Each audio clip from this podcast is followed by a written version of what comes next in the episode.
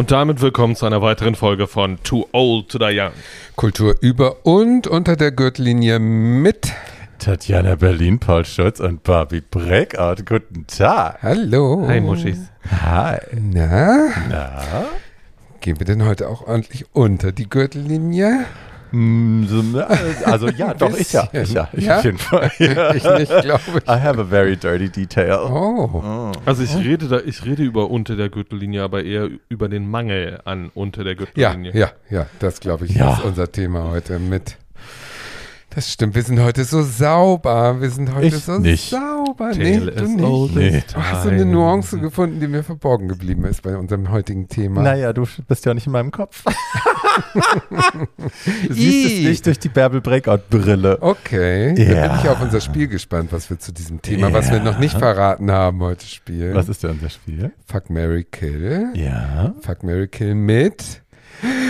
Disney-Figuren. Disney-Charakteren. Ja. Dreckiger Sex mit Donald Duck. Ich weiß nicht so recht. Aber ich bin ja ein Glück nicht in deinem Kopf. Jesus Christ. Ähm, nee, natürlich Stellt nicht. euch mal vor, jemand macht beim Sex dieses Geräusch. Das macht dein Schwanz, wenn er in eine enge Foot gleitet, Ich macht glaube das eher, wenn Geräusch irgendjemand manchmal. dieses Geräusch macht, weiß ich, dass ich zu tief drin bin. ja. Are you ever? Occasionally. Oh. Doch. Oh. A Doch, das little subtle manchmal. shade am Anfang und sofort ist man hier wieder verletzt. Das ist ja auch Doch, wir müssen ein bisschen niveaulos Wer ist denn jetzt verletzt? sein. Weil, da, genau, Paul doch. Meine nicht. Mutter. Ich bitte dich. Also, also Verletzung, dazu ist es noch nicht gekommen. Okay. Das ist schon mal gut. Ja. Äh, Gibt es, äh, gibt es eigentlich, Noch nicht. Gibt es eigentlich Disney-Pornos? Ja, aber Ja. natürlich. Ja? Ja. Also, oh. Ja. Es gibt ganz Okay. furchtbar schmutzige Animes mit Aladdin, ja. die auch Oh, sehr toll. heiß sind, Die um wollen ehrlich wir zu sein. angucken. Mit König Triton, mit dem Vater von Ariel und Oh. dem, dem Typen, mit dem sie dann das Gespusi, ich weiß nicht, wie der Prinz heißt, den habe ich verdrängt. Ähm, ja, ja, ja, ja. Es gibt ganz viel Fan-made äh, Anime, Ach. das sehr, sehr schmutzig ist und sehr Oh. toll. Ich packe mal ein paar Links in die Show Notes. Nein, Darf das man dürfen wir das? nicht. Dürfen wir das nicht? Nee, ich glaube auch nicht. Pornografie verlinken. Dann machen wir das nicht.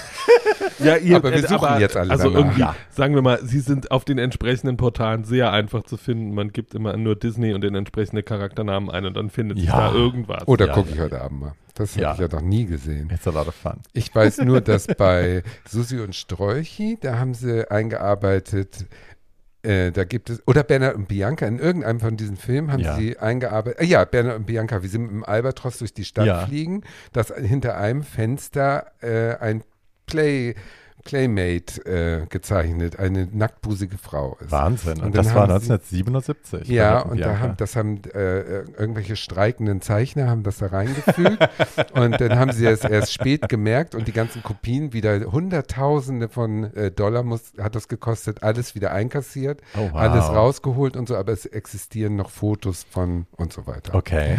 Mhm. Okay. Wow. Ähm, aber jetzt erstmal Frage vorweg. Disney, war, ist das für euch was, was ihr gerne geschaut habt, gerne noch schaut oder ist das so gar nichts? Das kommt euch? auf das Disney an, über das wir gerade reden. Also irgendwie, die Zeichentrickfilme habe ich seinerzeit gerne geguckt. Mhm. Also immer alles nach der Wende. Ich war also auch schon ein bisschen Mhm. älter. Ähm, und äh, sagen wir mal, Disney und Haschisch passen sehr gut zusammen, finde ich. Also ich war zum Beispiel nie in Disney World in meinem Leben nicht, obwohl es ja nun Same. eigentlich um die Ecke ist mit Paris, Ja. aber das habe ich nie, so intensiv war es nie. Aber ich weiß, dass mich ähm, Bambi, Mowgli, das sind so die, also Dschungelbuch, Mhm. die haben mich natürlich traumatisiert in meiner Der Junge Jugend mit der und, Windel. Äh, Traumatisiert. Ja, also, also Bambi, ich weiß nicht, wie sehr ich geweint habe, Ja. aber ich habe sehr geweint. Den habe ich nie Also gesehen. Das, Aus nein? dem Grund, glaube ja, ich. so ja. traurig. Ich glaube, das hat man Ganz mir schlimm. erspart. Als der wenigen Dinge, die mir erspart geblieben sind als Kind. Ja. Also das habe ich gerne und dann habe ich auch gerne immer Mickey Mouse Hefte gelesen, also beziehungsweise diese lustigen Taschenbücher. Mhm. Das habe ich immer in, der- in der Kindheit viel noch, gekauft. die habe ich später gekauft, wieder, also habe ich bestellt und habe sie immer noch, die stehen jetzt im Bücherregal, ähm, weil das für mich Drag war. Es gab die, es gab ja Phantomias war ja der, Ja. der Donald, Duck Donald- Superheld-Charakter Superheld, genau. quasi. Und es gab Phantomime. Das war die Daisy Duck-Version quasi. Hm. Ähm, Die mit der schwarzen Maske. nee, das ist Gundel Gaukelei. Ah, die fand ich geil. fand Die ich Hexe, auch ja, die fanden wir war natürlich auch super. ja. Aber Phantomime ist quasi das, ist auch so eine Superheldin. Daisy als quasi. Thomas, ja. Ich weiß nicht, ob es wirklich Daisy ist, aber sie sieht halt aus wie Daisy. Ja. Ähm, und die hat auch so, das war so super High Drag Camp. Die hatte so Ja. eine Puderdose, da hat sie reingepustet und dann sind alle eingeschlafen, weil da halt so ein Ding drin war. Dann hat sie so eine Perlenkette, die hat sie ausge, aufgerissen und dann waren das so kleine Bomben und alles ist explodiert und so. Das war super High Drag und de deswegen habe ich die wieder gekauft. Das hat mich, glaube ich, sehr inspiriert. Weißt du, was mir gerade auffällt? Es gibt in der gesamten RuPaul History, und die ist ja nur ins, oder Stimmt, kein, History, es gibt keine Disney, aber wahrscheinlich können sie sich Die die, dürfen aus Trademark-Gründen, glaube Ja. ich, dürfen die nicht. Ja. Also ich weiß das ganz oft, äh, was heißt ganz oft, aber dass bei Snatch Game, du darfst keine getrademarkten Sachen einfach machen, Ach meine so. ich. Ja, das kann wissen. gut sein, ja. Ähm, und es gab auch, es gibt diese berühmte Folge in Staffel, was war das denn? Zwei. Äh, da war ja diese Tatiana dabei. Ähm, und die hat irgendwann bei der, bei der Reading Challenge, sagt sie zu Alaska, das war, nee, das war bei All Stars, genau, als sie zum zweiten Mal da war, sagt sie zu Alaska in der Reading Challenge, uh, I listened to your album Anus and I get it. Um, it sounds like what my ass does after eating Chipotle. Und Chipotle ist natürlich eine Restaurantkette, deswegen musste das nachsynchronisiert werden. Und dann hörst du in der Nachsynchronisation, hörst du so ihre Stimme ganz normal, ähm, ne, d- Mhm. wie sie den Satz sagt und dann ist ein Cut und dann sagt sie einmal Mexican anstatt Chipotle. Ja. Es ist so ganz offensichtlich nachsynchronisiert. Das ist sehr lustig. Also die sind streng, was das angeht, Ja, glaube ja. ich auch. Und Disney ist sowieso streng, was Ja. äh, Urheberrechte angeht und so. Ja, ist nicht wie, also Star Wars zum Beispiel darfst du ja, da darfst du ja viel machen. Family Guy hat ja ewig lang, haben die ja irgendwelche Star Wars Special Folgen gemacht und haben das alles durch den Dreck gezogen, Mhm. weil die solche Fans sind. Guck mal, bei, bei Bis Star Wars irgendwann Park, selber gesagt hat, wisst ihr was, hier ja. habt ihr die Rechte, macht mal eine ganze richtige Ja. Folge draus. Das war ja, ja. Ja. Bei South sehr Park ist auch nie, oder bei den. Simpsons ist auch Disney selten durch den Kakao gezogen worden. Right. Ja, stimmt, da sind die streng. Es gibt eine, wo wir gerade bei Family Guy sind, es gibt eine Folge, äh, Road to the Multiverse heißt die, glaube ich. Da gibt es so eine Disney-Sequenz, da singen die so eine Disney-Sequenz mit dem Multi-Universum, Multiverse, wo alles, ein Paralleluniversum, wo alles auf Disney getrimmt ist. Die sehen auch wirklich alle aus wie Disney und singen dann so süße Lieder.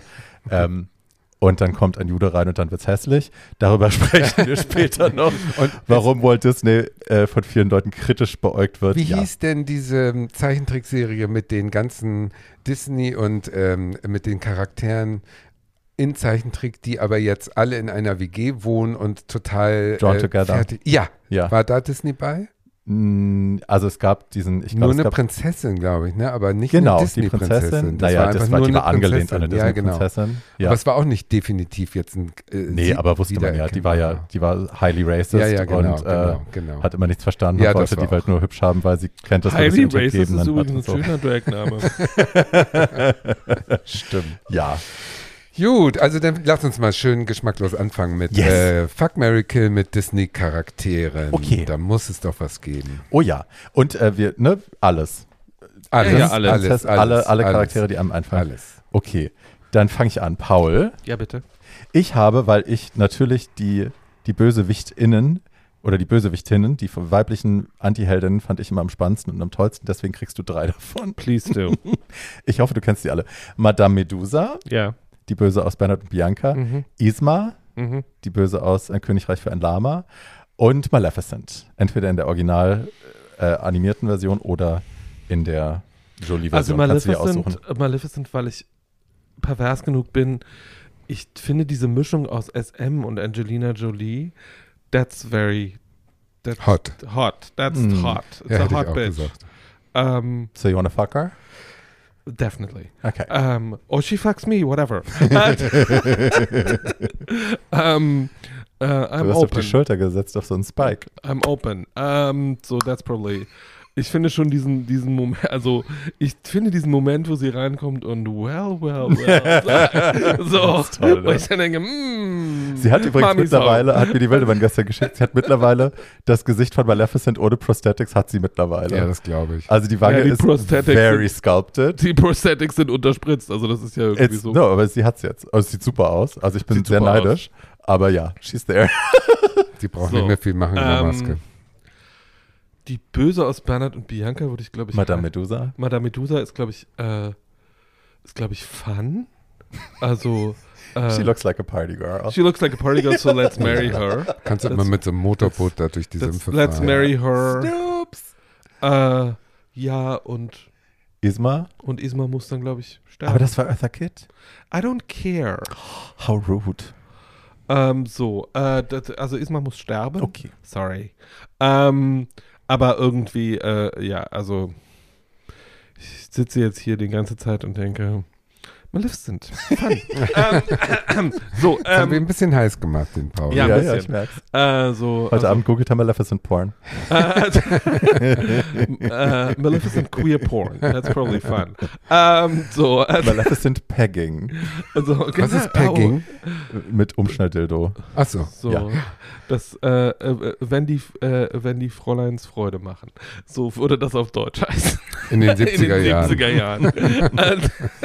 Oh, so, mit ähm, ich, frage Steger und Hannelore Elster. äh, ich frage Tatjana. ja. Ähm, fuck Mary Kill. Ähm, Cruella de Vil. Mm. Bianca. Ähm, Mm. Und Julie Andrews in meine Lieder, meine Träume. Also Cruella heiraten natürlich, weil auch Fun, kleine Dalmatiner zu häuten, das stelle ich mir schon lustig vor mit der. Doggy Dog. Weil dann muss man ja auch so drauf sein wie die und so und dann immer hysterisch werden und vor Zorn zittern. Und außerdem stelle ich mir Glenn Close vor dabei und mit der würde ich ja sowieso gerne verheiratet sein, weil die ist so verrückt. Naja, und Geld auch, ne? Cruella hat Geld. Stimmt, hat auch Ja. noch Geld und alles ist gut. Ja, das ist schon mal das eine. Da müssen halt eben die Dalmatiner dran glauben. Das ist der Preis, den zahle ich. Dann äh, sterben natürlich Julie, Julie Andrews. Warum? Natürlich. Ja, weil äh, langweilig. Ich finde an der nichts spannend und ich habe noch nie Das von heißt, der du fixst richtigen die Maus. und ich genau und ich fick dann mit der leicht Tatjana. damenhaften kleinen Maus, die I have one word. Puff. die hat halt schöne Ja, the hills are Wimpern alive. No. und die ist mutig Ja. und die die hat so ein bisschen Stil und so. Ja, doch, das geht schon. Ich erinnere immer noch dieses schöne Lied. Und ja auch die ganze Denke Zeit keine. Hose an, wenn ich mich richtig erinnere, oder? Nee, aber ein Pelz über der Moschee, insofern ist alles gut. Wenke hat Das waren halt die wunderschöne Lied 60er, da hatten die meisten? Frauen noch einen Pelz über der Muschi. 70er. Ja, Ja, Bianca war 70er. 77. Ja. Auch 77 hatten die meisten Frauen noch einen Pelz Very über der Muschi. much. Uschi Ja. Obermeier. Ja. Okay, Barbie. Yes. Also, ich habe für dich ähm, das Biest, Ja. Den erwachsenen Mowgli. Den erwachsenen Wo Mowgli. sieht man den? Ne, gar nicht, den stellen wir uns jetzt Ah, vor, okay, ja. weil ich will jetzt nicht Okay, in okay, okay. irgendwelche bösen Bereiche kommen. Den Ja. erwachsenen Ja, Der Mowgli Mann Ah, mit der. Windel. und Ursula. Oh. Ursula. Ursula. War sie wieder zu laut, die Schulz. Äh, okay. Äh, äh, uh, das ist hart. Ähm, Bumsen würde ich eigentlich. Ach nö. Ach nee, doch. Ach, blöd. Äh, Ja, ich weiß, das ist nicht so leicht. Das stimmt. also ich bumse mit dem Tier, mit dem Okay, Biest, ja. weil fun, obviously. Ähm, heirate den erwachsenen Mowgli, weil das, glaube ich, ein sehr netter, schöner Mann wird. ja, das Und glaube ich auch. Die Sehr Ursula liebe ich natürlich, mit der würde ich am liebsten um die Häuser ziehen und Spaß haben, aber wenn das meine Optionen sind, dann die kann wahrscheinlich eh nicht wirklich sterben. Das heißt, insofern kann man die einfach mal. Du kannst immer so einen Tintenfischarm nach dem anderen abschneiden, kochen. und ich esse sehr gerne Pulpo. Genau. So, Hi, mein genau. Pulpo ist berühmt. Genau. Ursula. Genau. Da hast du noch lange was davon. Die Ja. wachsen ja auch vielleicht nach Du, bei der ja- und so. du, Die ja Bis die eine, tot ist, das dauert ein. Leben. die ist ja eine Seehexe, also wenn die mal tot ist, kommt dann irgendwie äh, die Stevie Nicks Hexe aus American Horror Story und Hey. äh, rührt sie ein bisschen in Ja. Seeschlamm ein und macht sie dann wieder lebendig. Siehste. Haben alle gewonnen. ja, haben alle gewonnen. It's a win-win. So, Win-win. und damit haben unsere Hörer, die jetzt neu Und sind äh, und jetzt noch nicht HörerInnen, entweder schon wieder abgeschaltet oder wissen, worauf sie sich einlassen. Ja. Hi. Hi. Ihr hört äh, Too Old to Die Young und ähm, so wie wir hier miteinander reden, könnt ihr auch mit uns reden und zwar per ähm, Kommentar, per Mail, per alles Mögliche. Wir wollen ja immer am Anfang dafür werben, dass ihr äh, mit uns in Kontakt tretet, was einige schon tun, Ja. was wir sehr schön finden, Ja. was Spaß macht, was uns auch weiterbringt. Wir Ja. hören sogar manchmal drauf. Manchmal. Ja. Ja. Und die E-Mail-Adresse, unter der das alles stattfindet, heißt Too old to young podcast at gmail.com. Das Wort to ersetzt jeweils mit der Ziffer 2. Äh, und bei Instagram findet ihr uns auch unter Too old to young podcast.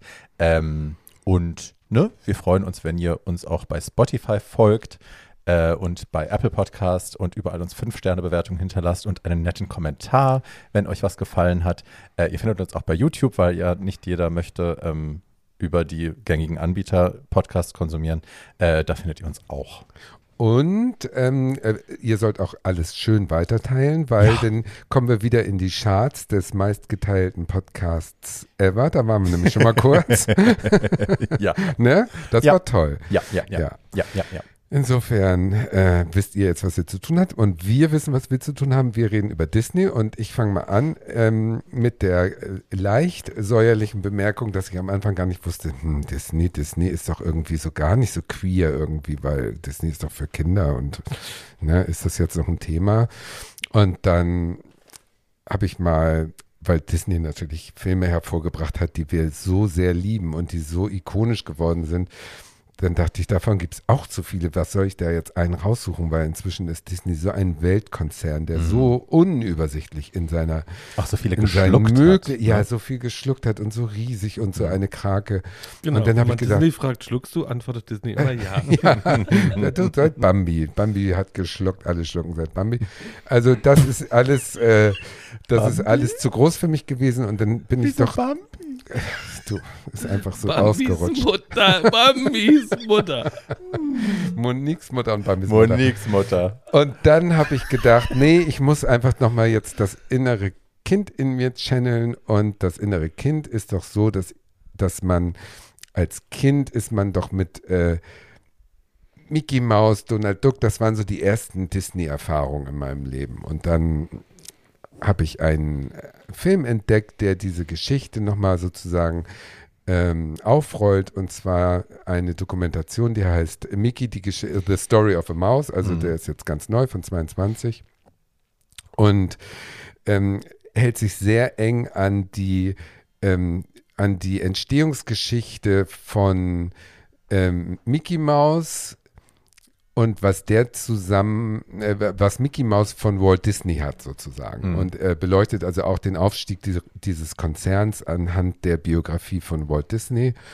Und ich dachte zum einen, Einstieg ist das vielleicht ganz gut, wenn man sich daran nochmal so ein bisschen erinnert, inklusive der sehr kritischen äh, Sachen, die wir natürlich äh, hier noch in äh, Ausführlichkeit besprechen, weil Disney ist eben nicht einfach nur so ein Kinderparadies, sondern eben auch ein sehr weißes, sehr Oh ja. anti oder nicht anti, aber sehr konservatives äh, äh, Unternehmen und äh, als Schwuler hat man da schon manchmal sehr zu schlucken an dem Bild, was da so weltweit gedingt Oder als nicht weißer Mensch oder ja, oder als nicht weißer Mensch. und so weiter. Ja. Genau, das liegt alles in der Person von Walt Disney. Also, ich fange Ja. mal an.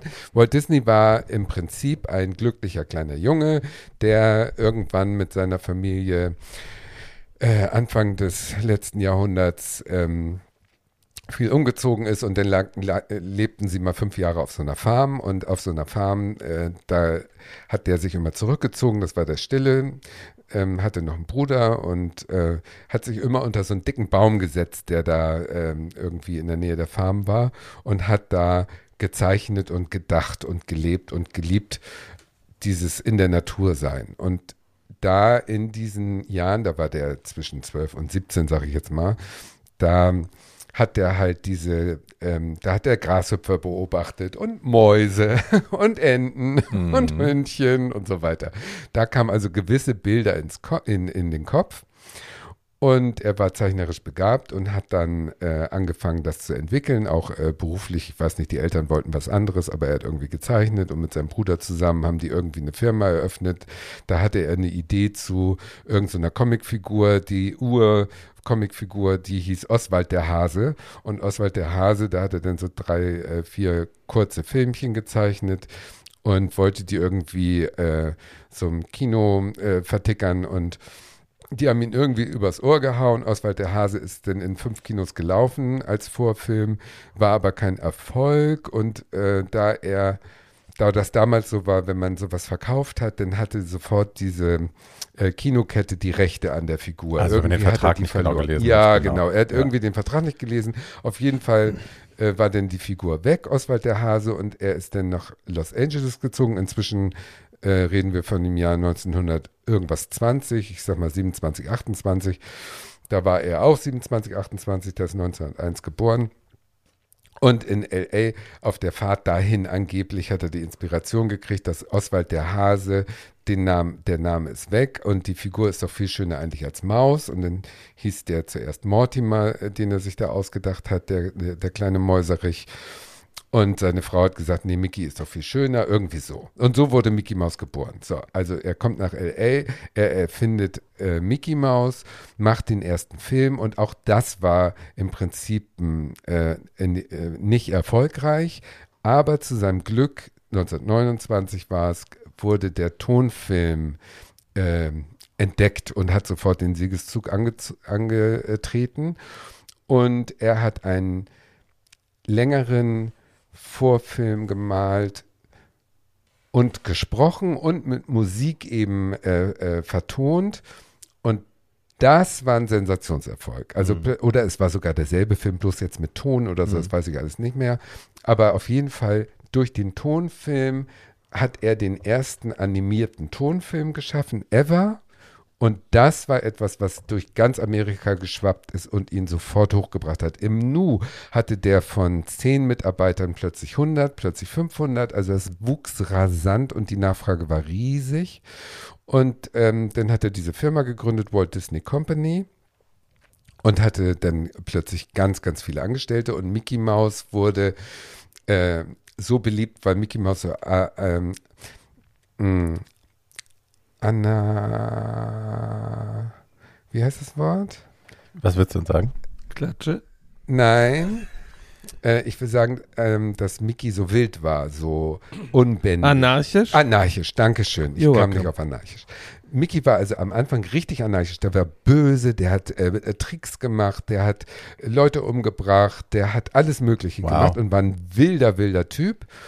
Und äh, der Erfolg, der so plötzlich kam, ähm, führte mit sich, dass sich dann plötzlich Eltern beschwerten, dass Mickey zu wild war im Prinzip. Und dann hat äh, Walt Disney äh, Mickey sozusagen charakterlich ein bisschen wieder eingedampft auf Vernunft und hat dafür aber Donald Duck erfunden. Donald Duck ist nur dafür da, sozusagen die, die Blödsinn wilde. Seite, ja genau, den schlecht gelaunten, den Pechvogel, den, ähm, den Wüterich und so weiter, die Emotion, die Mickey nicht mehr zeigen durfte als Vorbild, den Ja. hat den äh, Donald gekriegt und Goofy wurde erfunden als der Tölpel, also der, Goofy. der, dem, dem, dem, was habe ich gesagt? Goofy. Ja, wird auch mit O geschrieben. Goofy. Für mich heißt der Goofy. Den Donald hat er also und erfunden, weil der eben der Tollpatsch war. Ja. Und äh, das wusste ich vorher gar nicht, dass das sozusagen Mhm. deswegen ist, damit Mickey dann sozusagen vernünftiger wurde. So eine Trennung nach Archetypen. Genau, Trennung nach Archetypen. Und Mickey wurde Vorbild und hat sich dann zu so einem Icon entwickelt. Äh, das ging im Prinzip die ganzen 30er Jahre bis zum, äh, ersten Wel äh, bis zum Zweiten Weltkrieg. Und dann hat, hat er auch, äh, hat- hatte der schon so einen Erfolg, dass äh, diese Zeichentrickfiguren äh, auch in Amerika mh, für einen gewissen Kriegspatriotismus gesorgt haben. Also Walt Disney selber war sehr konservativ, war inzwischen von seinen wilden Jahren auch vernünftig und ruhig geworden, lebte in einem Vorort, hatte sein Auto vor der Tür, hatte eine Frau, hatte Kinder und all das hat diese Mickey-Figur auch gekriegt. Also Mickey wurde auch ruhiger, äh, wurde mit Minnie Maus und Pluto in der Vorstadt mit Auto und eigenem Haus. Der hat also diese ganzen Entwicklungen von Walt Disney, hat Walt Disney in diese Figur mit rübergenommen. Und der hat den auch immer selber gesprochen. Übrigens in allen Filmen von früher ist äh, die Stimme von Walt Disney gewesen. Und äh, plötzlich wurde also Mickey derjenige, der die Amerikaner ansprach, kauft Kriegsanleihen und so weiter. Und der hat seine Studios, Walt Disney jetzt hat seine Studios äh, bereitgestellt, dem Kriegsministerium. Die durften dann da ihre ganzen äh, Zeichentrick-Werbefilme äh, für den äh, Kriegseintritt Amerikas mitmalen ja und so diesen- weiter. Der Führersface von 43, da ist ja auch so ein sehr Anti-Nazi, pro-Krieg, pro-Amerika Genau, sowas alles. Der total, der, der war super Republikaner und so weiter. krass gewalttätig war wohl auch. Ja, Ja, verlinke ich. das hat er alles so gemacht und ähm, plötzlich stand Mickey nicht mehr für Abenteuer, sondern für äh, Sicherheit. Und in den 50er Jahren kam dann Fernsehen Hm. und Walt Disney ist total drauf aufgesprungen. Die anderen waren ja alle, oh nee und so. Äh, Im Kino hatte er Riesenerfolge mit äh, diesen langen Spielfilmen, die wir alle kennen, Schneewittchen und wie sie alle hießen. Äh, Fantasia natürlich als, als, als durchgeknalltes Kunstwerk. Das waren alles ähm, äh, Kinoerfolge, aber im Fernsehen äh, kamen dann äh, diese Mickey Mouse Filme. Und in den 50ern schon, 1955 folgte dann auch Disneyland und damit spätestens hat es ähm, sozusagen die Popkultur, die ganze Kultur Amerikas, Mickey Mouse war überall und, und, und war äh, ein- so wie Cola. Coca-Cola, Mickey Mhm. Mouse, ne? Das sind so diese uramerikanischen Dinger. Zeitlos. Alle wollten ihre Kindheit wiederfinden. Die Kinder waren der Meinung, das ist eine, ein echtes. Bestimmte Kinder. Ja, viele Kinder, die dahin gingen, sind auch heute noch, glaube ich, im Disneyland fasziniert und nehmen den als reale Person, nicht als Zeichentrickbild, sondern sehen in Mickey Mouse etwas, was ihnen gefällt. Ganz allgemein gesagt. Naja, und dann äh, ist aber Walt Disney auch irgendwann gestorben in den 60ern und da ging es auch so ein bisschen, da war dann dieses Mickey Mouse Image so eingefroren und hat noch so ein bisschen so ein Anti-Revival gehabt, ähm, sozusagen, weil der Underground inzwischen äh, in Amerika 60er Jahre, Studentenbewegung, Hippies, Vietnamkrieg, all das äh, Kritik am Establishment und damit auch Kritik an Mickey Mouse, aber die haben die Figur übernommen sozusagen. Die haben, also Mickey Mouse gab es plötzlich als Punk und äh, Mickey Mouse gab es auf den äh, in den Vietnam-Film Full Metal Jacket, da singen sie über Mickey Mouse und so weiter. Also der wurde sozusagen Teil der Protestkultur und das konnte natürlich dem Konzern nicht gefallen. Also die haben immer geklagt gegen alle Darstellungen, die nicht von denen autorisiert waren. Mm, Da hat aber Mickey nochmal als Symbol sozusagen für Amerika, auch für das andere Amerika sozusagen äh, funktioniert, für, als Ist Symbol ja auch ein Symbol für Kapitalismus einfach. Ne? Total, So. total. Und da wurde es dann Symbol für Gegenkultur. Das fand ich auch ganz interessant. Aber das war dann auch vorbei und in den 70ern ging es eigentlich bergab. Also die, die Mickey Maus-Figur ist äh, altmodisch geworden Mhm. und hat, hat sich verloren, weil es ja auch überall. Dezent nervig, ne? Also Ja, die die- Stimme im Original vorbei. ist ja dieses Ja, ganz ja. hohe, piepsige Ah, Mini, di- di- di- di- Mhm. Kannst du ja auch nicht angucken. Stimme. Ja, kannst du nicht mehr Nee. angucken. Also es war dann irgendwie durch. Und ähm, ja, gut, nun weiß der Konzern auch nicht mit Mickey umzugehen. Und da haben sie eben in diesem Dokumentarfilm äh, Mickey, the, the Story of a Mouse, da versuchen sie noch so ein bisschen der Mickey-Figur neues Leben einzuhauchen, aber haben sie im Prinzip ist es, äh, haben sie es nicht geschafft. Der, der, der Konzern ist zu groß und hat zu viele Krakenarme inzwischen, als dass sie sich auf einen gemeinsamen Nenner wieder zurückführen lassen. Das geht, glaube ich, nicht. Und das fand ich ganz interessant, um nochmal zu zeigen, wie weltumspannend dieser Disney-Konzern wirklich überall in unserem Leben drin ist. Und das ist völlig egal wo. Du kannst im, in Afrika in irgendeiner Hütte, äh, die werden das Mickey Maus Gesicht kennen. Ne, das ist einfach irre, wie, wie dieser Siegeszug dieser Maus äh, diesen Konzern groß gemacht hat. Das fand ich interessant. Okay. Ja, Ich. ähm, Barbie hat es eben so schön schon gesagt. Äh, Mickey Mouse ist ein Synonym für Kapitalismus, jedenfalls in meinem Kopf. Und dafür, wie man eine Kultur, egal jetzt erstmal welche Kultur, äh, jede Form von Kultur, ähm, nimmt und in das eigene Universum aus einsaugt und so verformt, dass es da reinpasst. Und äh, das gilt für Kulturen von äh, Ureinwohnern genauso wie äh, für Kultur äh, von europäischen Märchenerzählern. Also irgendwie die kleine Meerjungfrau ist eine zutiefst traurige Erzählung darüber, wie ein Wesen, das ein, eine Vertretung für seinen Autor ist, nämlich einen schwulen Mann, Hans Christian Andersen, Mhm. Äh, nicht in die Welt passt und am Ende zugrunde geht. Äh, die kleine Meerjungfrau von Disney ist eine Figur darüber, ist eine Erzählung darüber, äh, wie eine äh, fröhliche Frau mit roten Haaren am Grunde des Meeres Müll sammelt und, Und singt. am Schluss wahnsinnig gut geht. Das stimmt. Ja, ja, die, die, die, die, diese Macht dieses Konzerns und diese Macht dieser Kulturumformung ist unfassbar. Ich meine, es sind ja viele Grimms Märchen auch einfach bei denen wieder aufgetaucht, ne? Dann sehr bereinigt und sehr gesäubert. Und Ja. die Amis sind immer schockiert, wenn sie die Originale lesen oder davon hören, was bei uns in den Märchen alles so passiert ist.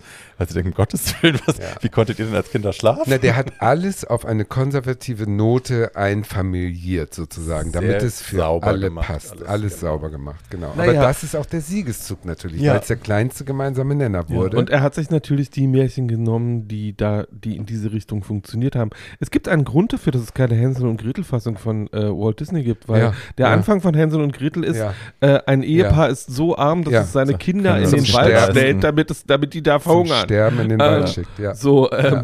und das kann man, glaube ich, nicht disneyfizieren. Ähm, außer irgendwie. Wobei eigentlich jeder Disney-Film irgendwie dieses Waisenkind äh, drin hat. Äh, Ja. Jedes, jede, fast jedes Kind in Disney-Filmen ist ein Waisenkind. Also es ist auch schon traurig eigentlich. Ja, aber das hat auch was damit, das hat was mit der, äh, mit der Urtraumatisierung von Disney zu tun, weil natürlich hat er dieses, äh, dieses Besäuberung des, von Image und von, von Ausdruck und alles in der Welt ist schön und so. Das gilt ja auch für sein eigenes Leben. Der hatte eigentlich einen zutiefst gewalttätigen Vater, der ihn als winzigen Jungen irgendwie äh, mitten im Minnesota Winter Zeitungen hat austragen lassen, bis ihm die Füße eingefroren sind. Mhm.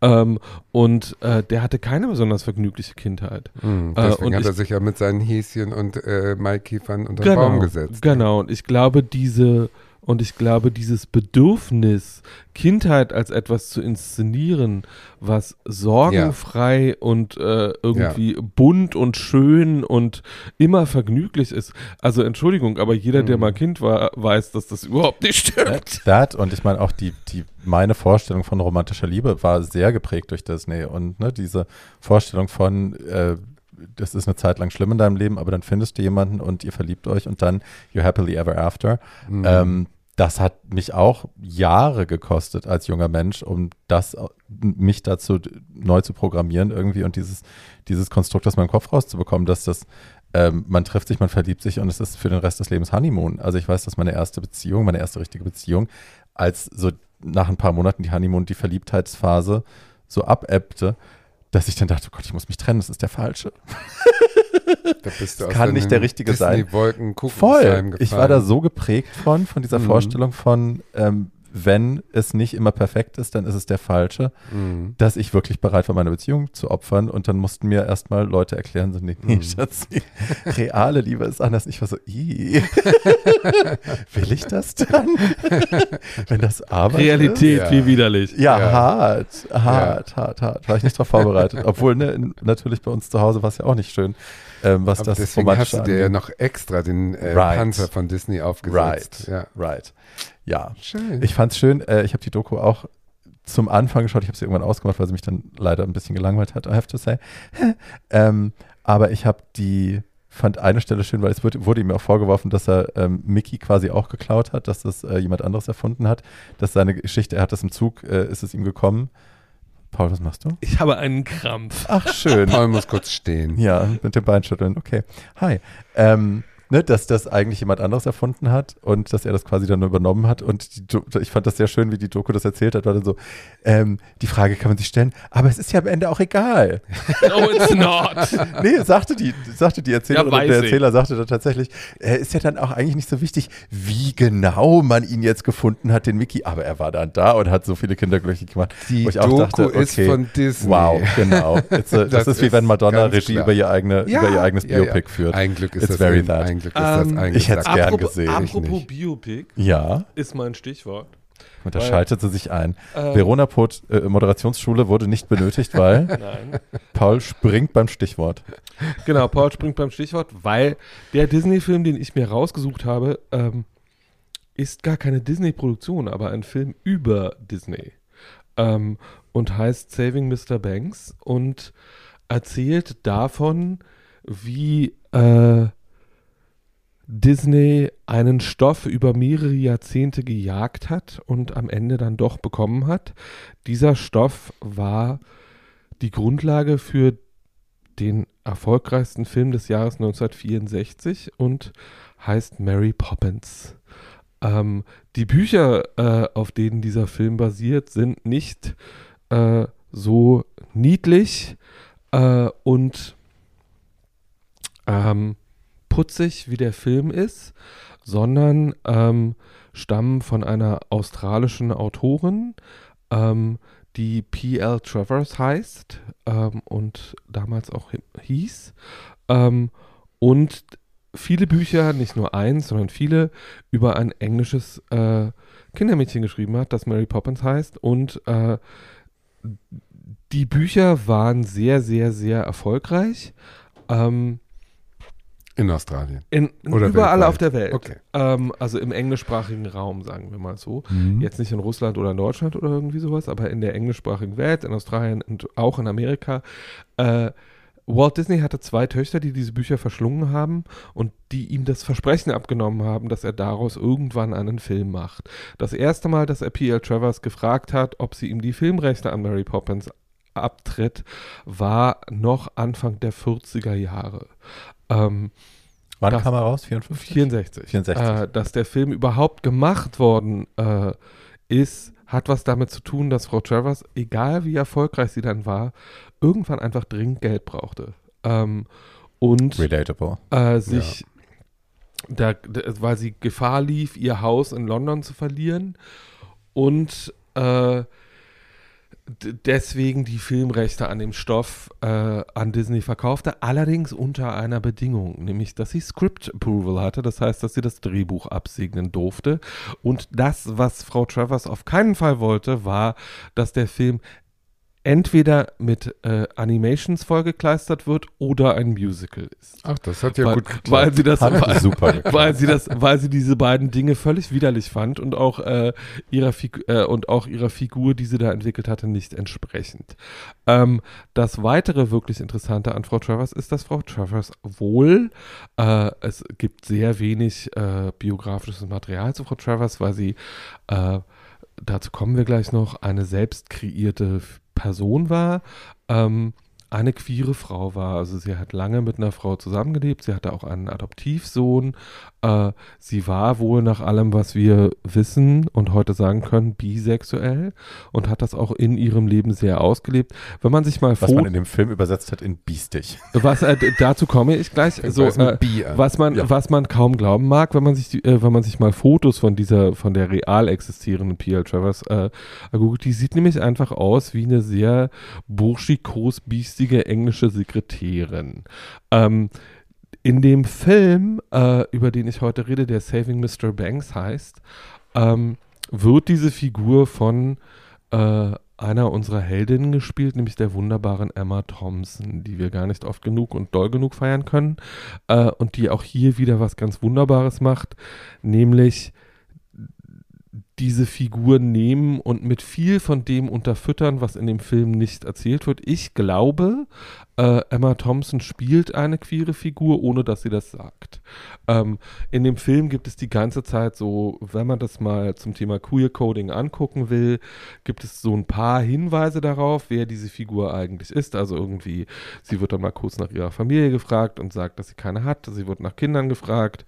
Äh, die real existierende P.L. Travers hatte äh, einen Adoptivsohn, der dann äh, in ihrem Leben auch schwerer Alkoholiker war ähm, und mit dem sie eine sehr intensive und sehr anrührende Beziehung hatte. Äh, die, sie wird gefragt, ob in dem Film, ob sie Kinder hat. Äh, das beantwortet sie mit äh und dann ist der Dialog zu Ende. Ähm, also so die biografischen Fakten werden in dem Film ähm, wie in vielen anderen Disney-Filmen versteckt. Die Figur ist vorhanden, aber man muss sie sehen wollen, dann sieht man sie auch. Ähm, der Film beginnt ähm, damit, dass P.L. Travers ähm, nach Los Angeles fliegt, in einem sehr, eine zutiefst englische Frau, sehr ernsthaft, mit einem furchtbaren Mini-Pli. Ähm, und ähm, äh, dort eigentlich, also äh, in, sie hat die Filmrechte noch nicht abgetreten. Der Vertrag ist zwar vorhanden, aber noch nicht unterschrieben. Und sie trifft sich jetzt mit dem Kreativ Kreativteam, um äh, an dem Drehbuch zu arbeiten. In dem Raum steht auch ein Klavier und erst werden sehr viele Süßigkeiten aufgetragen. Sie bittet dann um etwas mehr Ernsthaftigkeit. Ähm, sie trifft sich auch die ganze Zeit mit Walt Disney, der von Tom Hanks gespielt wird, und macht ihm die ganze Zeit Vorschriften und erklärt ihm die Welt und ist äh, ein englischer Gouvernantenalbtraum. Ähm, und alles, was halb, also äh, äh, sie kommt in ihr Hotelzimmer und da sitzen überall äh, Disney-Stofftiere rum, die sie erstmal in, in, ihren Garderobenschrank stopft. Ähm, und dann ja, steht da eine Obstschale der, und die Hälfte des Obst, Obstes mag sie nicht und wirft sie deswegen erstmal in den Swimmingpool vor ihrem Fenster. Ähm, also äh, die Figur wird so angeführt, dass sie ein Biest ist und, und, eigentlich sehr anstrengend und äh, das, was sie eigentlich ist, ist, ist eine Künstlerin, die sehr integer ist und ihre Figur beschützen will vor, jema, vor jemandem, der mit der Figur Dinge anstellen will, die ihr nicht passen. Und ähm, sie hat einen sehr äh, engagierten Agenten, der dann äh, dazu beiträgt, dass sie da bleibt und dass sie nicht gleich wieder abreist. Und äh, sie ist dann mit den Sherman Brothers, die die Musik zu Mary Poppins geschrieben haben, über die es auch einen wunderbaren Dokumentarfilm gibt, ähm, in einem Raum und hört sich diese Lieder an und äh, kritisiert die ganze Zeit daran rum und sagt die ganze Zeit Nein und ähm, so ähm, und das, was wir nebenbei erfahren in Rückblenden, ist, wie die Kindheit dieser Frau abgelaufen ist.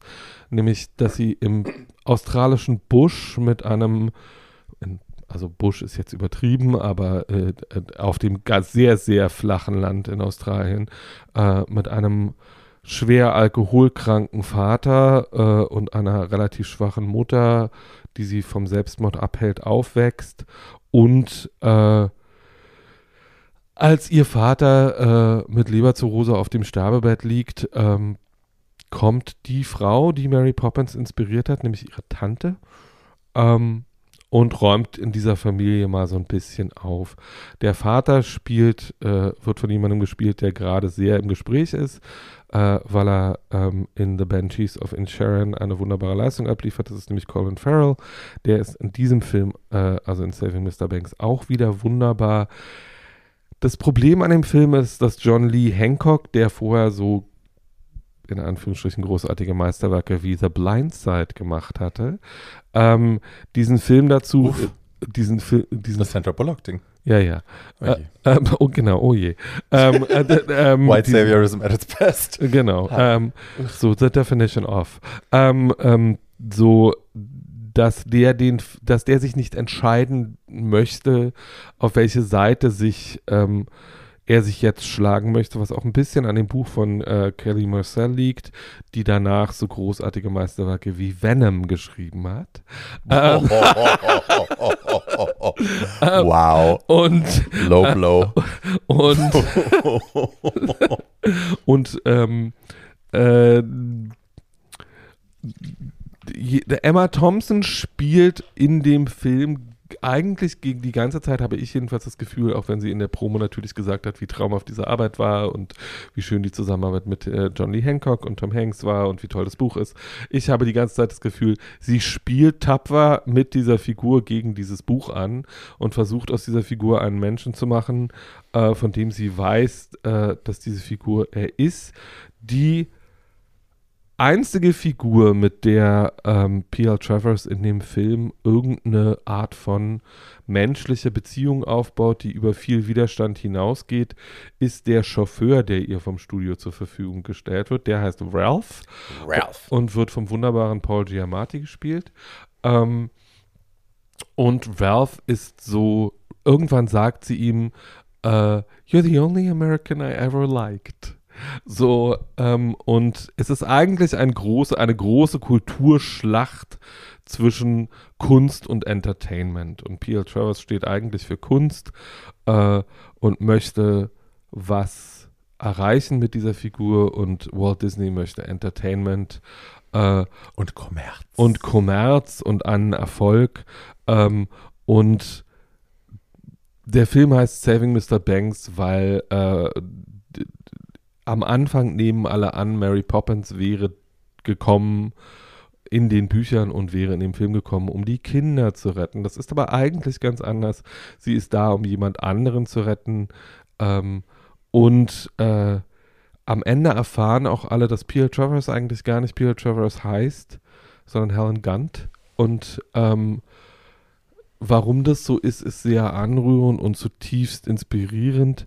Warum man die Queerness der Figur da nicht einfach drin lassen konnte, hat wahrscheinlich was mit der Disneyfizierung dieser Geschichte zu tun. Und wenn ich Disneyfizierung sage, äh, wissen alle, was ich meine, nämlich, dass man eine Geschichte nimmt und weichspült Hm. äh, und publikumsmäßig äh, zurechtzimmert und in kleine verdaubare Entertainment-Häppchen packt. Ähm, der Film, Was ja was ist, was wir mittlerweile synonym sehen, auch mit amerikanischer Kultur sch- schaffen, mit dem amerikanischen Kulturschaffen. Ne? in einer alles, bestimmten Form von ja, ja, aber so amerikanischen mit dem typischen, was sie vorhin auch meinte, mit den großen Marken und so. Also das ist eine bestimmte Art von Kommerzialisierung und wir sind kommerziell am erfolgreichsten, wenn wir Dinge klein machen, gefällig machen, glänzend machen, glatt polieren, die Ecken wegmachen und so. Passiert, Und das, warte Ab kurz. einer gewissen Größe muss das höchstwahrscheinlich aber auch so sein, ne? Ja, ich glaube, dass Glaube wir das ich sehr damit verbunden haben, jahrelang, und dass der Markt jetzt auch selber lernt, die Industrie selber lernt, ach nee, wir können ja doch anders und es funktioniert ja auch anders. Und ich glaube, deswegen auch Disney so ein bisschen auf verlorene Posten war jahrelang, weil sie so ein bisschen ne, diese Formel sich dann so wieder, der Markt hat sich quasi, was ja sonst nie passiert, selbst geheilt, hi. Ähm, aber ne, Ja, die, eben. die Produkte anderer Menschen, die anders an Filme rangegangen sind, haben das widerlegt, dass alles immer so sein muss. Ähm, dass alles immer ein Happy End haben muss, dass alles immer. d- d- d- d- d- Oder es ist so diversifiziert Ja. inzwischen, dass es nicht mehr diesen einen globalen Blick gibt, wie Ja. ihn in den 50er naja, Jahren, Disney, 60er Disney Jahren hat ja schon den allgemeinen, also erstmal irgendwie, ich möchte in die, an dieser Stelle nochmal meine meinen absoluten Hass äh, für die äh, Disney Live-Action-Remakes bekannt geben, ähm, weil das, was an diesen- ähm, das, was an diesen äh, Neu- oder Realverfilmungen von, egal ob es jetzt König der Löwen ist oder äh, Beauty and the Beast oder äh, Aladdin oder irgendwie sowas. Das Was war denn dieser Schrott mit Camilla Cabello? Welcher, was, welcher war das denn? Denn Billy Porter dann noch vom. Dass ihr die überall guckt, Cinderella. wenn sie doof war das. Cinderella? Meine Cinderella. Fresse, war das scheiße. Ähm, ja, Meine ähm, Fresse. so, ähm, äh, naja, sie sind ja immer, sie sind ja immer besetzt und wenn Bill Conton irgendwas inszeniert, denke ich ja, aber könnte ja gut werden, ist es aber nicht. Ähm, weil äh, das sind eigentlich alles reine Geldmaschinen und wenn man, wie man auf die Idee kommen kann, Robin Williams in Aladdin mit Will Smith zu ersetzen, müsste man mir auch irgendwann nochmal genauer erklären. Aber Robin Williams Ähm, tot ist. Ja, aber deswegen muss man ja nicht so eine Flachbrust besetzen. ähm, Höchstwahrscheinlich ist Disney inzwischen auch Scientology. Das möchte ich nicht gesagt haben. ähm, Aber wo wir gerade, So. ne, wo wir gerade beim Thema Scientology sind, ja. Ja. ähm, es gibt ja nun das, also als ich, als wir beschlossen haben, Disney zu machen, haben wir gleich gesagt, "Ugh, da müssen wir aber auch über eine ganze Menge Sachen reden, die Ja. nicht so schön sind. Ja. Ähm, ne, Disney ist verschrien heutzutage als eingefleischter Antisemit, als Rassist, als misogynes Arschloch. Homophob. Ähm, so, was davon ist denn wahr? Was ist Verschwörungstheorie? Was oder was, was heißt Also ich- Verschwörungstheorie? ich- was ist üble Nachrede quasi? Äh, naja, das, was keine üble Nachrede ist, dass er freiwillig vor dem äh, äh, Ausschuss für unamerikanisches Verhalten aufgetreten hat, äh, aufgetreten ist und äh, Leute beschuldigt hat, Kommunisten zu sein. Das hat er freiwillig getan. Das hätte Ja. er nicht tun müssen. Er war erzkonservativ. Und dass er, erz, dass er, erz, dass er erzkonservativ ist und sagen wir mal, äh, die, die Zeichentrickfilme, die zu seinen Lebzeiten entstanden sind, sind nun wie arische Blütenträume aussehen, darüber muss man sich, glaube ich, auch nicht Nee, unterhalten. Ja, und auch die und Darstellung böse von, ich sage jetzt in Anführungsstrichen, exotische Völker. Ja, genau. Mittlerweile gibt es bei Disney, wenn man Disney Plus hat und da diese Filme mal anschaut, ich habe das neulich wieder gemacht, ähm, gibt es immer so, ein, so eine Pre-Warning quasi, die vorher gesendet wird, dass dieser Film Gut. äh, Darstellung von Völkern zeigt, Ja. äh, die ne, einem völlig kaputten Weltbild entsprechen und Du, die Krähen mit. Südstaaten-Akzent, die Jim Crow Die Jim heißen. Crow also Krähe, mehr muss ja. man ja dann und Song of the. South, also Ja. ne, der hieß bei uns Onkel Remus Wunderwelt oder so. Ähm, das ganze Ding wird auch gar nicht mehr gezeigt, wird äh, seit gewissen, seit längerer Zeit unter Verschluss gehalten. Ähm, Aber zum Beispiel Whoopi Goldberg spricht sich dafür aus, dass der Film gezeigt werden soll. Die sollen ihn wieder ausgraben, weil sie findet, dass diese Diskussion geführt werden muss. Hat das, sie recht? Absolut. Ich finde auch, dass das Verbot nichts bringt. Ich finde auch, dass man das. Na, der Film ist ja nicht, diskutieren der Film soll. ist ja nicht verboten. nee. Disney hält ihn unter Äh, Verschluss. Sondern Ich Ja. Disney hält ihn Ja. unter Ja. Verschluss. Und äh, habe ein Statement gelesen von einem, was weiß ich, CFO oder so, also irgendjemand, der da was zu sagen hat bei Disney, der sagt, äh, wir würden finanziell damit Geld verdienen, wenn wir ihn releasen würden nochmal, wenn wir ihn rausbringen würden. Es gibt ihn weder auf, auf DVD Mhm. noch auf Blu-ray. Der letzte Release war VHS, meine ich. Aber ähm, das würde uns in keinem guten Licht darstellen. Deswegen Ja, ja. machen wir das nicht. Ja. Sagen die auch so. Das ist so. genau. Naja, und das, was ich so bemerkenswert finde, ist, dass viel von den Zeichentrickfilmen Beauty and the Beast, äh, Ariel, sind ja Erzählungen, die von queeren Männern geschrieben, geschaffen, komponiert, getextet Howard worden Ashman. Gemalt. So Howard Ashman zum Beispiel. ähm, und so, und da ist viel, so diese ganze Camp-Ästhetik und das Feeling für Camp, was in diesem Film drin ist, ist eine total queere Sensibilität, die meiner Meinung nach äh, damals einfach schlicht am Studio vorbei Hm. Äh, gemacht wurde. Das haben die nicht mal gemerkt. Also sie haben nicht gemerkt, dass Ursula eigentlich eine Drag Queen ist. Hm. Ähm, und das äh, so und das Ursula auf Divine äh, basiert ist, äh, ist glaube ich schlicht an den oberen Studiobossen vorbei äh, passiert und dass sie also Ich glaube, Ariel Howard hat sich da sehr Ari- durchgesetzt. also einfach. Ariel steht uns ja noch bevor das äh, Live-Action-Ding. als ja. Live-Action-Ding mit Melissa McCarthy als Ursula. Ähm, worauf ich Dass sie mich da nicht Harvey Feinstein genommen haben oder wenigstens Ginger Mensch, aber ja. worauf whatever. ich mich nicht unbedingt freue. No. Ähm, Aber dann guckt es doch nicht, Mensch. Schrei mich doch nicht an. Ich Es verstehe geht gar auch- nicht, dass es- ihr euch die ganze Zeit geht- beschwert und dann es so geht Dreck doch um guckt. die Veränderung. Bitte? Es geht doch darum, die Kultur zu verändern, nicht darum, Kultur zu vermeiden. Ja, aber wenn man schon weiß, dass es Nein, ich gucke, ist. ich habe tatsächlich von den Live-Action-Remakes habe ich wirklich nur das, das Camilla Cabello-Ding Cinderella war es? Ja. Ja, nur das gesehen. Ich weiß auch nicht mehr aus welchem Grund, was mich da geritten hat. Vielleicht war es die wilde Mann, ähm, die ja Disney-Fan Die ist. wilde Mann hat dich Die wilde Mann ist schon. That will never happen. Nein, aber die ist ja großer Disney-Fan und ähm, vielleicht haben wir das deswegen geschaut. Nein, du musst dich nicht entschuldigen. Nein, das nein, war ich jetzt will- einfach nur so. Ich, Ich habe die anderen, ich würde nur sagen, ich habe die anderen auch nicht geschaut, weil mich Ja. das sonst nicht juckt. Ja. Ich habe, also mein, aber mein größter Horror, was Live-Action-Remakes angeht, ist nicht Disney, das ist Rocky Horror Picture Show. I've never seen anything that bad. And Laverne can be good, but she Oh, was honey. real terrible. That was Ach, das war schlimm. Ja, da habe ich sogar auch einen Teil Clusterfuck. gesehen, glaub ich. Also dagegen war Rent ein Erfolg. And Rent is awful. Ja. Ähm, also wer möchte, wer wissen möchte, was ich über Rent denke, kann über kann in unsere Katastrophenfilmfolge rein. ja. Also es gibt tausend Sachen, die man kritisieren kann an Disney, aber nochmal, ich glaube, so eine Disneyisierung der Welt funktioniert nur, wenn man auch denn das alle Ecken abschleift und Hm. äh, anders kann man sowas nicht Das zu einer globalen nicht, wie man an dem Weltmarke Film machen. sieht, über den Barbie gleich redet. Naja, und Ja. auch an vielen anderen. Ich, also Ich weiß nicht, ob Die das trauen nicht sich ja heutzutage, mittlerweile. ja eben genau, ob das nicht heutzutage der, die Gesellschaft ist halt wirklich in den letzten 20 Jahren schneller, ähm, schneller schlauer geworden als in den 70 Jahren davor, Ja. wenn ich das so sagen Ja. kann. Also der, der Zeitgeist, Aber auch das dümmer. Rad dreht sich ein bisschen schneller und dadurch traut sich selbst so ein Konzern äh, dann eine gewisse Diversität zu zeigen. Ich glaube, der Konzern hat seinen Monopolstatus verloren und hat dann Ja, sehr lange überlegt, um. Gottes Willen, warum Ja, sind dazu. jetzt andere erfolgreicher? Ja. Warum ist zum Beispiel Ja, Pixar ja. so wahnsinnig erfolgreich mit seinen Wor- Geschichten? Ähm, von, von Wegen Steven Wally. Spielberg, da gibt es auch so eine Industrial. Light and Magic? Ach nee, was Nee, mit, du? äh, mit diesem Angler, ich weiß nicht, äh, Wonder. irgendwas. Spyglass. Na, ist egal. Dreamworks. Also es gibt, ja, Dreamworks, Dreamworks. genau. Ja.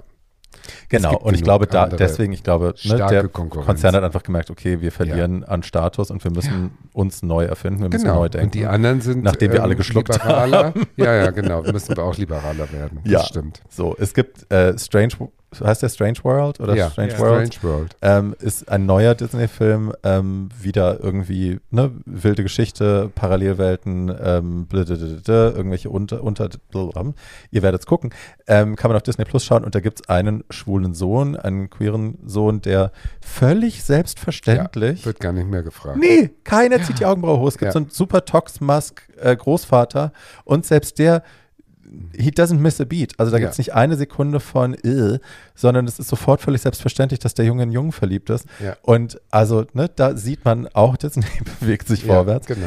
Und ich habe heute nochmal, weil ich äh, den Namen von diesem Führerfilm geschaut habe, äh, gesucht habe, von diesem äh, Der Führers Face von 43, ähm, eine Liste von gebannten Disney-Filmen durchgeschaut und lustigerweise ähm, sind fast alle Disney-Filme, die gebannt sind, sind nur in verschiedenen Ländern gebannt und immer wegen irgendwelchen queeren ähm, Geschichten oder weil eine Figur nicht ganz einzig, äh, eindeutig männlich ist Mhm. oder nicht ein, ganz eindeutig dies oder ganz eindeutig das. Also ne, es ist dann immer irgendwie Saudi-Arabien oder so wo Mhm. man sowas halt gar nicht sehen will, oder auch China. Ähm, ja, es sind gar nicht so viele, außer ich glaube Song of the South, den eben, wo Disney sich selber äh, zensiert quasi und den weggenommen hat und der Führers Face, wo ich nicht weiß, ob der mittlerweile, das war ja nur ein kurzer, ob der, ich glaube nicht, dass der illegal ist, aber er ist relativ schwer zu finden. Ja, aber jedes Mal, wenn sie versucht haben, in den letzten Jahren irgendwas für queere Jugendlichen zu machen, war es ein fettes Griff ins Klo. Äh, wir erinnern vielleicht besser nicht, aber ich sage die Titel jetzt nochmal, äh, an äh, Everybody's Talking About Jamie und Das war kein großer Griff ins Klo. also hab ich fand es schrecklich. Ähm, und ähm, Na, ich habe das Musical gesehen, das war schön. und äh, also der Film war furchtbar Nein. ähm, und äh, wie hieß dieses, wie heißt das andere, äh, wie heißt das, äh, Wenn du das Mikro nicht vom Mund nimmst, versteht dich keiner. Wie gab das an, wie heißt das? Äh, Mir fällt der Name dieses furchtbaren Films. Den über- du uns so empfohlen hast, über- den wir dann Ja, wegen dir geschaut haben. schrecklich. Ja, Ähm, dieses Kind, das unbedingt an Broadway will. genau, furchtbar. Zu Wicked oder so. Ähm, Das mussten wir wegen der alten gucken, weil die gesagt hat, das ist ein ganz toller Film. Und dann haben wir den beide geschaut und dann beide so, äh. Und dann hat er selber uns Ja, ja, angeguckt. it's, my, it's the last, Äh, it's the nicht last, gucken. it's the last. Ja, ja, aber wenigstens habe ich mich verbessert.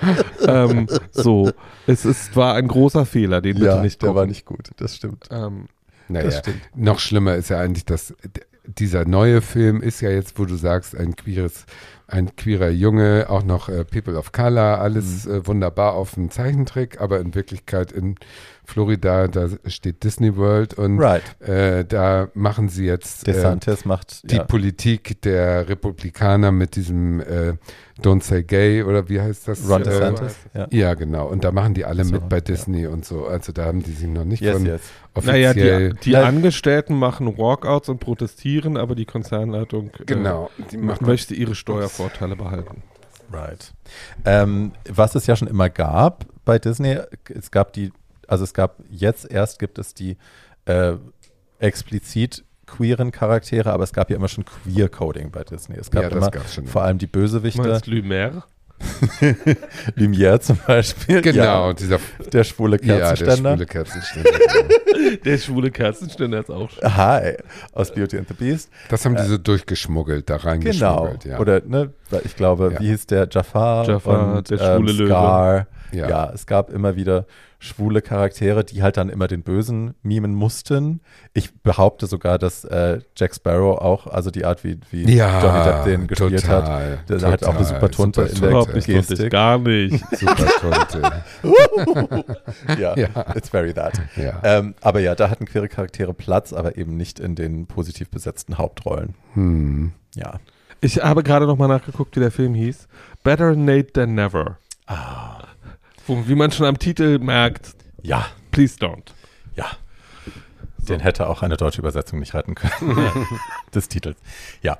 Ähm, genau. Ich rede jetzt über die, die Jetztzeit von Disney, über die modernere Zeit, wenn, wenn man jetzt so in der Neuzeit angekommen ist äh, und sich überlegt, ach Mensch, ähm, ja, uns schwimmen die Fälle davon, jetzt äh, setzen wir mal auf andere Gäule.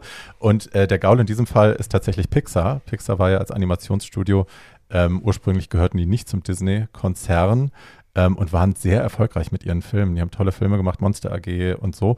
Ähm, und dann hat Disney irgendwann 2006 gesagt, wisst ihr was? Schlucken wir jetzt. Ja. Haben das für, ich glaube, was kann ich, 6 Milliarden oder so, haben die den Laden gekauft, riesig viel Geld. Taschengeld. Ja, und ähm, ne, haben das Studio geschluckt, das Animationsstudio geschluckt und seitdem gehört Pixar eben zum Disney-Konzern dazu. Heißt aber nach wie vor Pixar, die machen auch ihr eigenes Zeug nach wie vor und haben dann 2015 ähm, ein, Paul hat es vorhin schon gesagt, ein Meisterwerk kreiert. Ich finde den Film auch wahnsinnig gut für das, was er ist, nämlich ein Animationsfilm, der sich eigentlich hauptsächlich an Kinder richtet. Und äh, die Rede ist von Alles steht Kopf, so heißt er auf Deutsch. Das Original heißt Inside Out.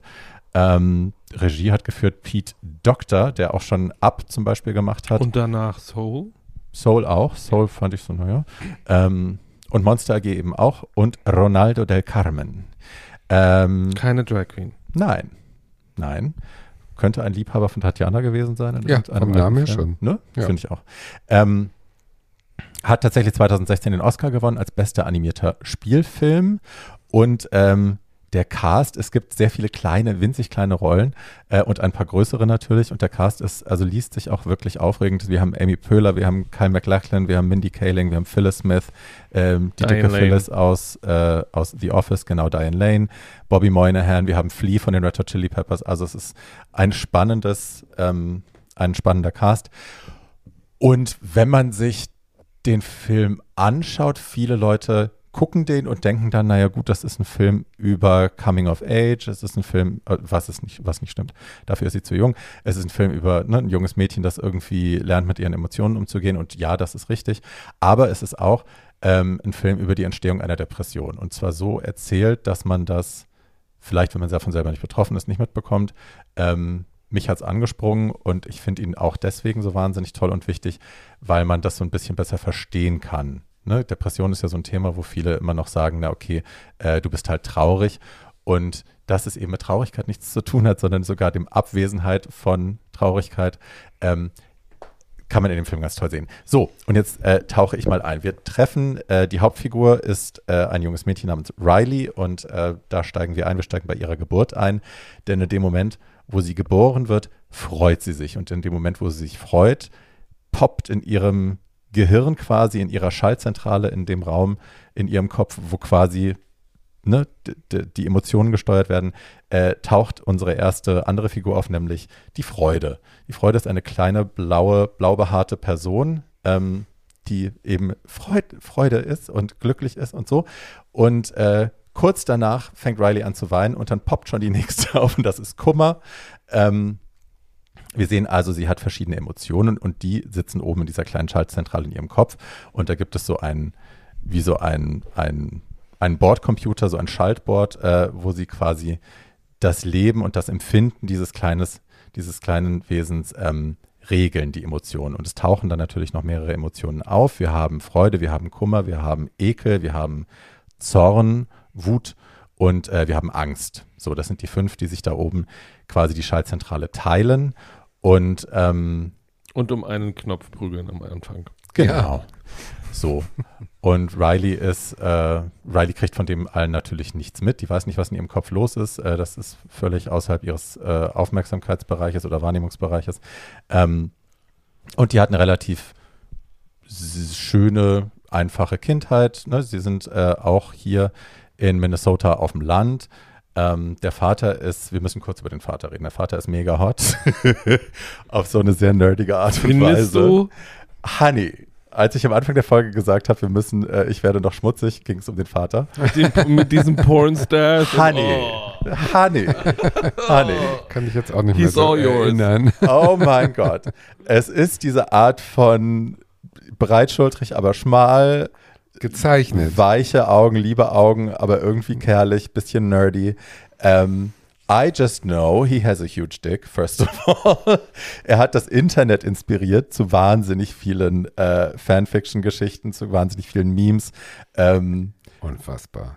ja, weil we're all thirsty furchtbare Personen sind. Aber ja, wir sind alle sehr verliebt in diesen Vater ähm, und haben ganz viele wilde Träume äh, gehabt und haben uns Dinge mit ihm Ich vorgestellt. sag jetzt mal was, Aber was du du, vielleicht nicht schön 2015 findest, weil der schon Mann schon erwachsen. tot ist, aber ich habe deswegen keinerlei erotisches Interesse an diesem Mann, weil der genau aussieht wie mein Vater.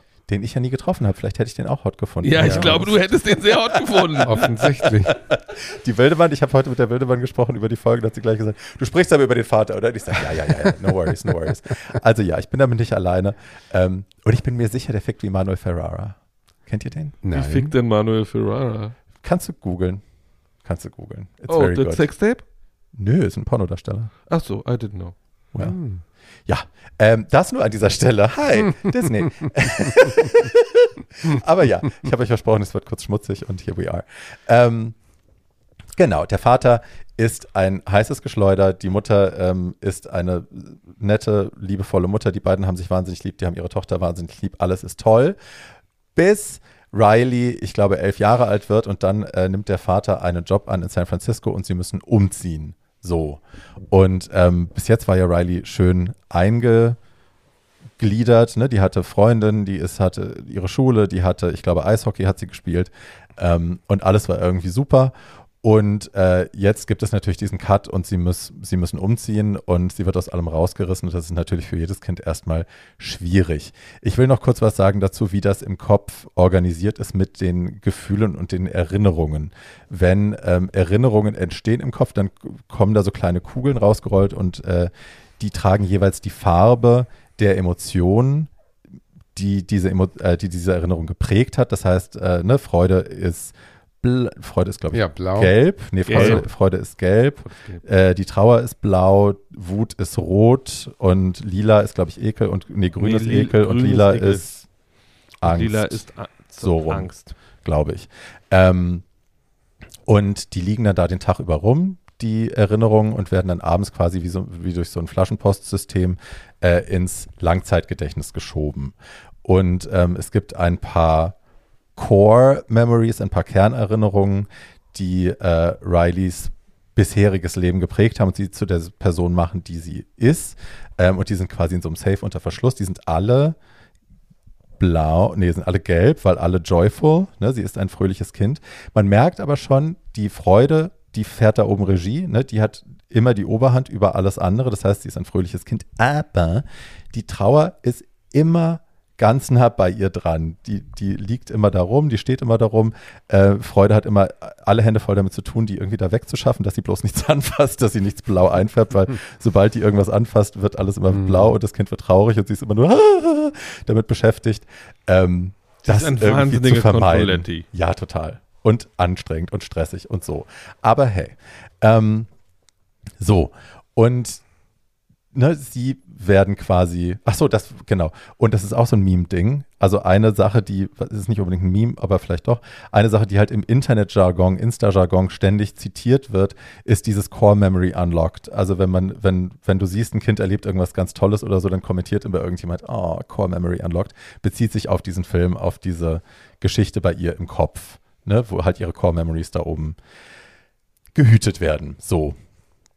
Sie ziehen nach San Francisco. Ähm, der, der Van, der Moving Van mit den, mit den Möbeln ähm, ist ein Tag zu spät oder verspätet sich dann noch viel mehr. Das heißt, sie kommt in dieses Haus an, das sie sich viel schöner vorgestellt hat, kommt in ihr Zimmer, das leer ist und die Wände sind kahl und es ist kalt und sie findet es scheiße und ähm, wird traurig natürlich. Dann kriegt sie mit, wie ihre Eltern immer gereizt werden. Der Vater steht sehr unter Strom, weil er eben diesen neuen Job hat. Ähm, die Mutter ist total genervt, weil die Sachen nicht ankommen, weil sie irgendwie nicht richtig leben können und so. Äh, sie kriegt zum ersten Mal mit, dass ihre Eltern sich streiten und so gerät so langsam ihr Leben so ein bisschen ins Wanken und sie wird trauriger und ein bisschen unsteter. Ähm, dazu kommt, dass an jeder ihrer Core Memories, die sie oben gespeichert hat, ich glaube, das sind fünf oder so, äh, daraus ist jeweils eine einzelne Insel entstanden in ihrem Innenleben, in ihrem Archivsystem, wo das alles abgespeichert ist, die ihre Persönlichkeitsstruktur auch nochmal ausmachen. Also es gibt eine für Familie, es gibt eine für Ehrlichsein, es gibt eine für Sport. Ähm, ne, das sind alle die Sachen, die sie gerne macht, die sie irgendwie ausmachen als kleines Kind. Ähm, und die geraten jetzt so langsam auch ins Wanken, als diese Dinge plötzlich anfangen, sich zu bewegen. Ne? Familie wird so langsam kompliziert. Äh, beim Sport schafft sie irgendwie nicht die Leistung in dem neuen Team, die sie gerne schaffen will und so. All das ist nicht mehr so schön. Und dadurch wird ähm, durch ein Erlebnis in der Schule wird dann eine ihrer Core Memories eine neue, es wird eine neue Core Memory geschaffen und die ist plötzlich halt nicht mehr gelb, sondern die ist blau. Weil ne, der Kummer ist da irgendwie drangekommen und äh, die Freude ist total entsetzt und um Gottes Willen, wir haben eine neue Core Memory sie ist blau. Wir müssen das sofort wegschaffen, weil es darf nur Freude existieren. Es muss alles happy sein. Ähm, und versucht die direkt ins Langzeitgedächtnis zu schaffen, um sie quasi zu entsorgen. Und dabei werden aber sie und Kummer werden damit reingesogen und landen halt dann in diesem Archivsystem, was meilenweit entfernt ist von der Schaltzentrale oben. Ähm, was aber auch effektiv heißt, dass Riley diese Emotionen jetzt nicht mehr spüren kann. Sie kann jetzt weder Freude empfinden noch Kummer. Das ist beides weg.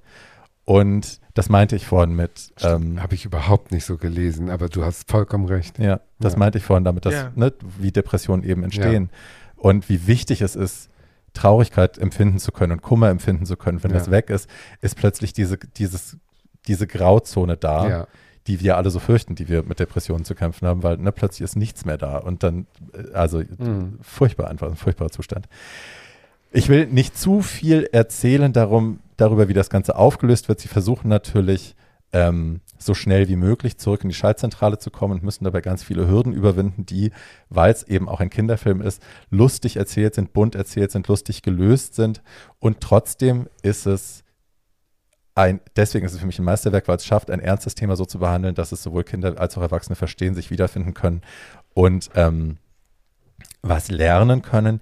Ich habe den Film mal versucht bei äh, meiner besten Freundin. Da waren, also die hat ja zwei Kids und ihre Schwagerkinder, also Nichte und Neffe, nee, zwei, zwei Neffen, waren da.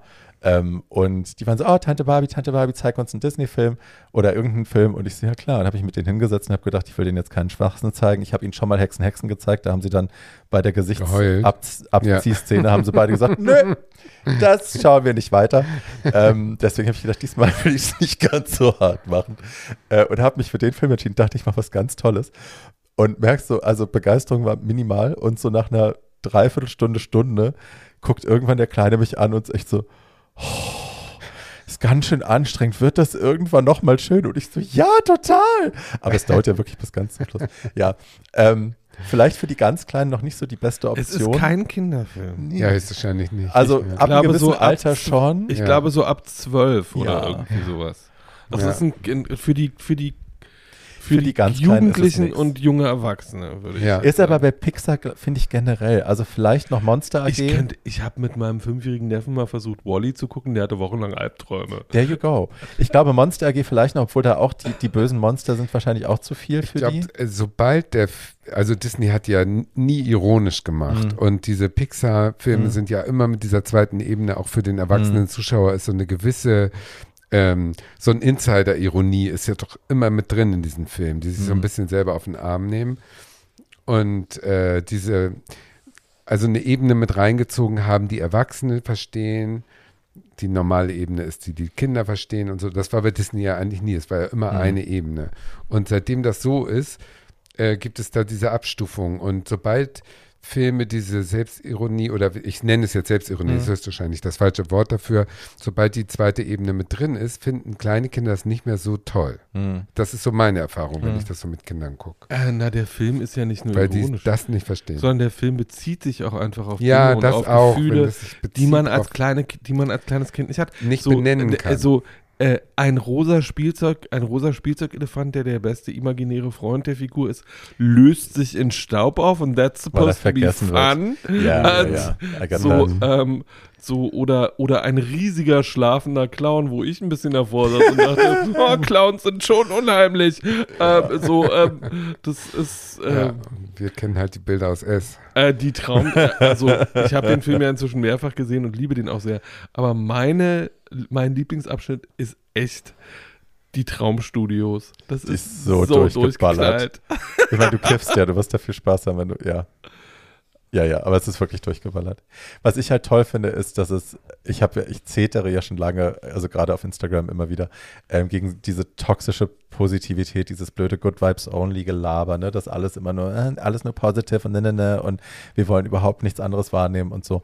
Und ich finde, dafür ist der Film halt ein ganz toller, ähm, Schmähbrief auch gegen diese blöde Haltung, dass irgendwie, ne, alles muss immer positiv sein und happy, happy, happy, weil eben alle anderen Emotionen auch gefühlt werden müssen. Ne? Das Ja, wird ja, dir jeder natürlich. Therapeut, wird dir das gerne Schmerz, bestätigen. Trauer, alles. Ja, and it's all valid und das hat alles seinen Raum. Ich meine, natürlich müssen wir uns jetzt nicht auf Social Media damit zukleistern, irgendwie, wie schlecht es uns geht oder wie wütend wir sind. Das machen wir genug.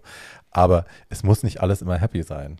So. Na, das, was ich daran ganz bemerkenswert finde, ist, dass das äh, dass dieses kindliche Wesen, es wird so direkt nicht gezeigt, aber es wird schon sehr direkt kommuniziert, äh, ja von den Eltern hervorgerufen worden ist irgendwie, you're our happy girl. Hm. Und damit sitzt du dann an, bis du zwölf bist. Und deine einzig, die einzige Emotion, die dir gestattet wird, ist Glück. Hm. Äh, Und das, Kinder haben halt alle möglichen Emotionen und ich Mhm. glaube, ähm, Hm. Aber die müssen sie auch lernen zu benennen und zu ähm, etikettieren sozusagen. Die fühlen ja erstmal diffuses Zeug. Hm. Und ähm, also was ich gut finde bei uns in der dritten Klasse, da ist eine Wand und da sind so Kindergesichter gemalt und darunter steht besorgt, ängstlich, wütend, verliebt und äh, Wäscheklammern. Und jedes Kind äh, geht morgens dahin und macht seine Wäscheklammer Mhm. mit seinem Namen an das Gefühlsgesicht dran, Mhm. ähm, wie es jetzt gerade so drauf ist.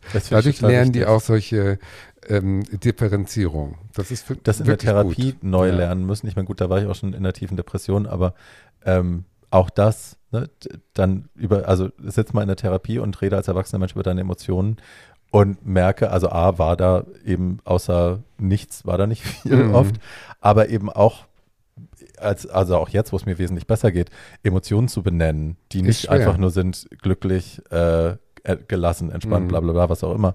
Ähm, ne, wie schnell du da einfach irgendwelche Adjektive benutzt und die nicht wirklich was mit Emotionen zu tun haben, ähm, ist aufregend auch für mich. Mhm. So, was ich denke, ah, ja, ich weiß noch, muss man lernen. Ja, muss man Total, lernen. Und aber- lernen die heute schon in der Schule in der Super. dritten Klasse. Ja. Ich finde ich super, finde ich eine super Aktion. Ich weiß noch, dass am Anfang, als ich eine depressive Phase hatte und als mein Therapeut mich gefragt hat, was empfinden Sie denn? Äh, ich konnte das relativ konkret benennen, nämlich ich hatte noch eine Emotion und die war Erleichterung, wenn Sachen vorbei waren, Hm. Und weil ich mich dann damit nicht mehr beschäftigen musste. Intelligenz ist keine Emotion. Nee, Intelligenz Paul ist- schon. Intelligenz, Intelligenz ist keine Emotion. Nee, ich brauchte, ich brauchte ja einen Adlerianer, ich brauchte, Hexe. ich brauchte ja so einen Handfesten, der, der mir am, in der ersten Therapiestunde gesagt hat, wenn sie hier flennen, fliegen sie raus. ähm, und es ist- war genau das, was ich brauchte. Ich hatte Glück. Ähm, ja, aber äh, irgendwie so die. Ich, äh, d- d- übrigens, mein, äh, mein, wo ich gestern auch wieder von der, äh, äh, gestern Vormittag auch wieder von der Couch gerollt bin, äh, meine Lieblingsstelle in dem Film kommt ganz zum Schluss, also das, was ich am allerwitzigsten finde und hat was mit Katzen zu tun. Achso. Nee, ich finde diesen Katzenwitz im Abspann, da, der ist so gut und so treffend beobachtet. Ähm, ich will ihn jetzt nicht erzählen, weil sonst ist er weg. Nee, das ist was für unsere Zuschauer. Guckt mal schön den Film bis zum Schluss, weil der beste Witz kommt im Abspann. Ja. Und der heißt im Englischen Inside Out and the dad could turn me inside out. Ich muss doch sehr bitten. Das musst gucken wir uns jetzt noch mal jetzt ganz genau an. Ich weiß, den, Oh, den Vater kann ich überhaupt nicht mehr imaginieren. Keine Warte. Ahnung, wie der aussah. Das ist dir. eine Zeichentrickfigur. Hot. Unfassbar. Also. Aber Mowgli, Mowgli weiß ich noch. Mowgli war so süß. Jetzt hörst du auf. Ja. Ja, Äh, so, äh, Barbie sucht äh, Bilder vom heißen Zeichentrick-Dad. Ich beende die Folge an dieser Stelle Ja, mal so tschüss. ein bisschen. Äh, so, äh, Ja, das, das, War- also, ich, ich, finde, sehe das, gerade das ich, finde das, von ich diesem, finde, das sieht aus wie dieser, wie dieser, komischen Vater. wie dieser italienische, Null. wie dieser italienische schwule Comedian. Ja, also Ähm, gar nicht. Matteo Lane. Matteo Lane, ja, ich finde, Ja, der sieht aus wie Matteo. Lane. Also, Ähm, und äh, damit, da, mit, mit äh, Barbie guckt sich weiter Filme von gezeichneten Männern mit Barbie wird Schnurrbart gerade an. heiß. Äh, und Nein. no, uh, go away. Ähm, also Das Google. Kinn ist länger als Barbie, mein ganzer Oberkörper. Barbie packt viele Bilder von diesem Vater in die Shownotes. Nein, damit, ich packe gleich mal den. Nein. so, damit beenden, damit so, Barbie ist jetzt so. An dieser Stelle einen ein herzlichen Dank fürs Zuhören. Wir hören uns beim nächsten Mal auf Wiedergehört. Welches Kinderthema versauen wir uns nächstes Mal? Das werden wir sehen. Tschüss.